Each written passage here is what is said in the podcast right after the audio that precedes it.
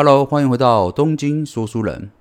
二十六岁，资深闯荡华尔街，与索罗斯联合创立量子基金，在十年间赚到四十二倍的惊人回报，还曾准确预测一九八七年的全球股灾和美国次贷危机。连股神巴菲特都曾经慕名来听他的演讲，评价他为把握时局大势的能力无人能及。是的，今天我们要介绍与巴菲特、索罗斯并称全球三大投资家的吉姆·罗杰斯。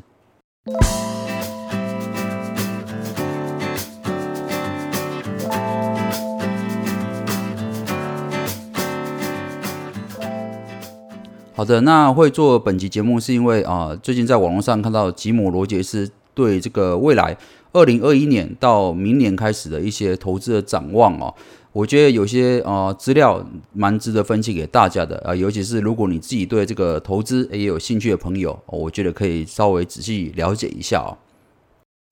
那么事实上，在二零一九年开始啊，这个罗杰斯就一再发出警告哦，警告什么呢？他认为说哦，接下来我们全世界哦都会有一场远超过二零零八年的雷曼风暴的这个经济危机啊即将到来。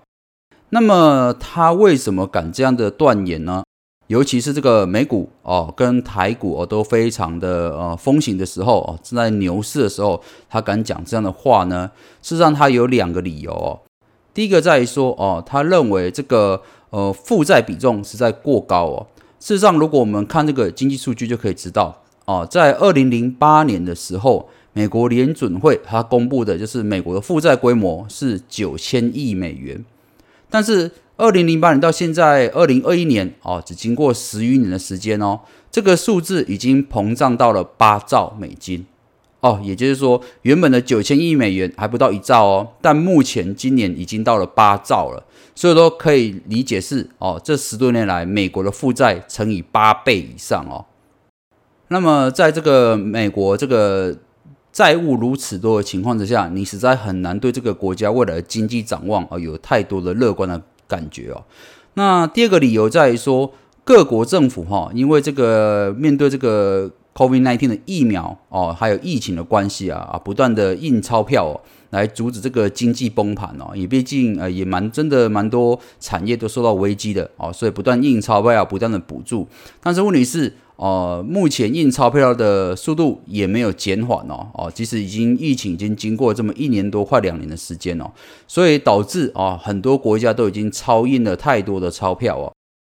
那么很多人会觉得说，这个印很多钞票好像对我来说不是影响很大嘛？啊，尤其是这个印最多钞票的是美国人，那这个美金印很多，反正我也不买美国东西，美金印太多关我什么事？但问题就在这里哦。呃，我们必须了解这个世界上这个很多国家的国际贸易哦，都是靠这个美金计价的哦。所以啊，假设你今天美国政府拼命的印钞票，表示哦，这个一样一块钱的美金，它的啊价值一直在缩水哦。那呢会变成说，所有的产品啊，因为用美金计价的关系，导致这个呃价格就会越来越高哦。那你每个国家的进出口原物料哦，都用美金计价啊，一直在涨价情况之下。会导致哦终端制造产品的这个整个成本上升哦，所以啊接下来就可以预见就是呃所有的东西都会开始涨价啊，开始通膨哦。那当然这个在去年已经蛮多这个经济学大师都提出这样的警告了。那到最近这一两个月来，呃应该蛮多我们啊台湾的朋友都可以渐渐发现到，就是这个物价开始上涨了。那尤其是美国更是明显哦，很多东西的价格哦都已经涨五到十 percent 以上了。所以啊，就是因为这个啊负债过重，还有这个各国不断印钞票哈，尤其是美国的部分哦，所以啊，吉姆罗杰斯认为啊，接下来的经济大泡沫很快就会到来哦。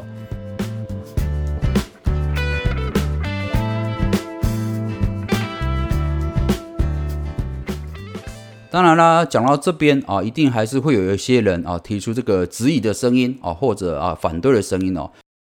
反对者啊，大部分的理由都是啊，譬如说别担心啊，因为这个时代变了嘛，这个技术不断在进步嘛，所以我们政府监管这个金融的水平啊，技术也在提高了，所以啊，不太会再发生这种金融风暴了。但是呃，罗杰斯在采访中啊，他这样回答，他说，当人们啊开始陷入疯狂的时候，永远都会用一句口头禅来替自己辩解。那句话是什么呢？那句话叫做“这次不一样”。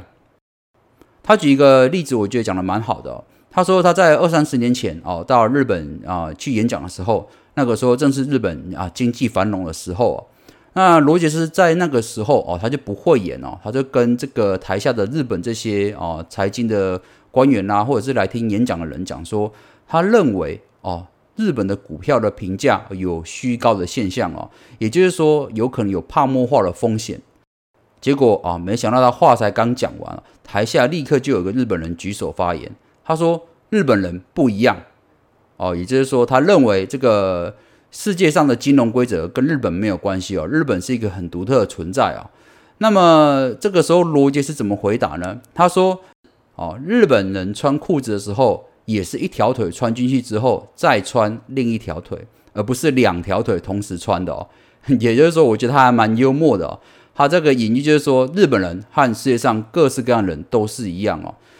不会只有日本人不会经历金融风暴。也就是说，全世界不论哪个国家啊，只要发展到一个程度之后，一定会有啊金融上的问题哦。所以罗杰斯要我们大家记住，这次绝对不一样这句话，绝对是会让你啊付出最高代价的错误的一句话。好的，那我们这样子大概可以理解为，就是啊，罗杰斯对这个接下来的经济的展望哦，实在感到非常担忧，而且认为哦，泡沫应该很快就会到来。那么这个时候，我们应该会提出个问题啦，就是说，如果啊，真的会再发生金融危机的话，哦，更胜于二零零八年的次贷风暴，那么这些征兆会是什么呢？是不是有什么地方我们可以先观察之后，就可以知道，呃，这个泡沫已经正在来临了？这个时候，罗杰斯回答道：“啊，他说这个导火线有可能是任何的事情，但通常比较容易出现在哦，商品开始出现价格过高，或者银行开始紧缩银根，哦，投资者减少投资的时候，紧接着熊市很快就会到来了。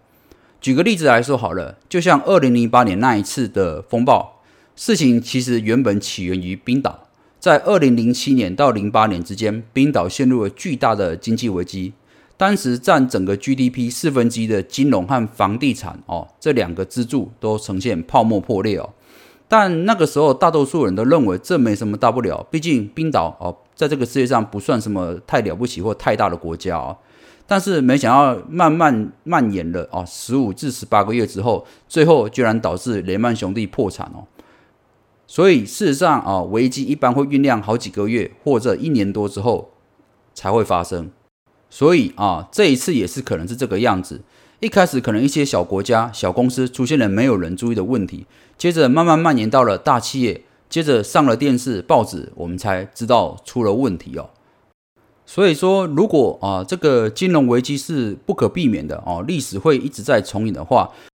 对于我们这些普通人来说，在经济恐慌的时刻，我们应该做些什么啊，可以得到更好的结果呢？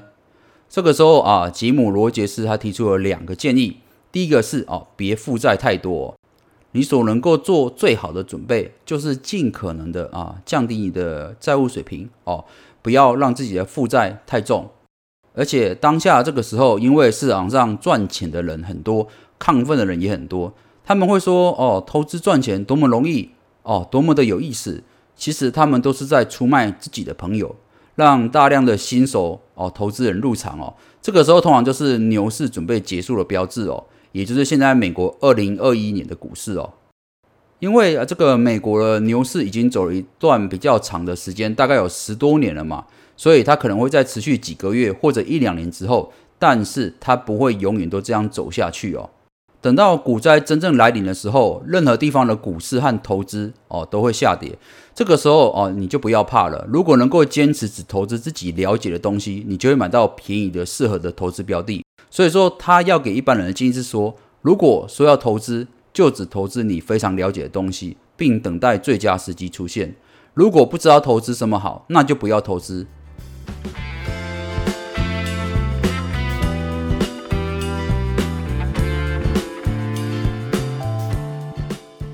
这个时候啊，又有记者提问，就是说，如今这个新冠疫情哦，似乎有斩不断的迹象哦。那人类看起来好像得做好跟这个病毒长期共存的准备哦。那么在这个疫情大流行的阶段之后，还有成功的投资机会吗？还是这个世界有可能变得更好吗？那么罗杰斯的回答是说，这个答案当然是肯定的哦。他认为这个世界还是会变得越来越好哦，但是并不是指所有地方哦。他认为哦，这个世界有些地方肯定会变得更好，但有些地方会变得更差哦。他举例说，一百年前，英国当时是世界上最富有、最强大的国家，但是现在他这两项都沾不上边哦。英国正面临着很严峻的问题哦，这个国家或许还有可能再一次破产哦。所以可见的，这个罗杰斯对这个英国的经济啊蛮悲观的。但是他话锋一转，他讲说，对中国和越南还有韩国等地来说，在未来这世界一百年里，就有可能在变好哦。由此可见，这个大国衰落、大国崛起哦，是人类发展的常态哦。那这边我不得不提一下这个罗杰斯的投资的心法，其中一块啊，就是他很强调，就是投资不能只看数字哦。这也是我认为哦，他身为一位投资大师，我又非常敬佩他的地方之一哦。因为像巴菲特或者是索罗斯哦，他们都只注重数字，但是罗杰斯的投资方法不太一样。他反复强调，就是哦，人类在这个历史上学到的东西，就是没有学到任何东西哦。也就是说，人类的历史是不断的重演，但是人类从来都不会汲取教训。所以他认为，哦，所谓的经济崩溃，或者是经济繁荣，或者是一个国家的兴衰哦，这个都是往复循环的。如果说你可以哦，熟悉历史啊，了解人类在这个历史的演化过程中反复做过哪些蠢事。你就可以期待哦，啊，这个未来人类还会再犯一样的错，或者是在做一样的好的事情哦，那就是你在做投资选择时候可以循规的标准哦。好的，那我们最后做一个总结哦，这是这次罗杰斯啊受到这个采访的，他主要有三个重点啊，第一个是啊，他认为二零一九年之后到现在哦，这个股市的危机还是完全没有解除啊，而且随时都有可能爆发更大的哦规模的经济崩溃哦。